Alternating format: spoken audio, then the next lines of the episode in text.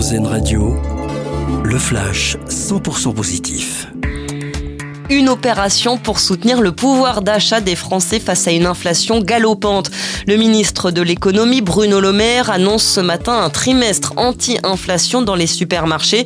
Cela permettra aux Français de bénéficier de prix bas sur de nombreux produits du quotidien choisis par les distributeurs. Un dispositif qui leur coûtera plusieurs centaines de millions d'euros et qui restera en place jusqu'en juin.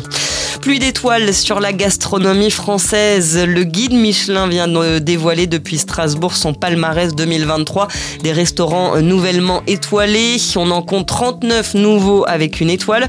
Ce sont aussi quatre nouveaux restaurants qui sont distingués de deux étoiles et un seul décroche les prestigieuses trois étoiles cette année. Il s'agit du restaurant La Marine d'Alexandre Couillon sur l'île de Noirmoutier. Il a refermé ses portes hier. Le salon de l'agriculture s'est terminé ce dimanche et cette édition 2023 est un succès. La plus grande ferme de France a accueilli plus de 615 000 visiteurs. C'est plus que les 500 000 de l'an dernier. Les dates de la 60e édition sont connues. Ce sera du 24 février au 3 mars 2024.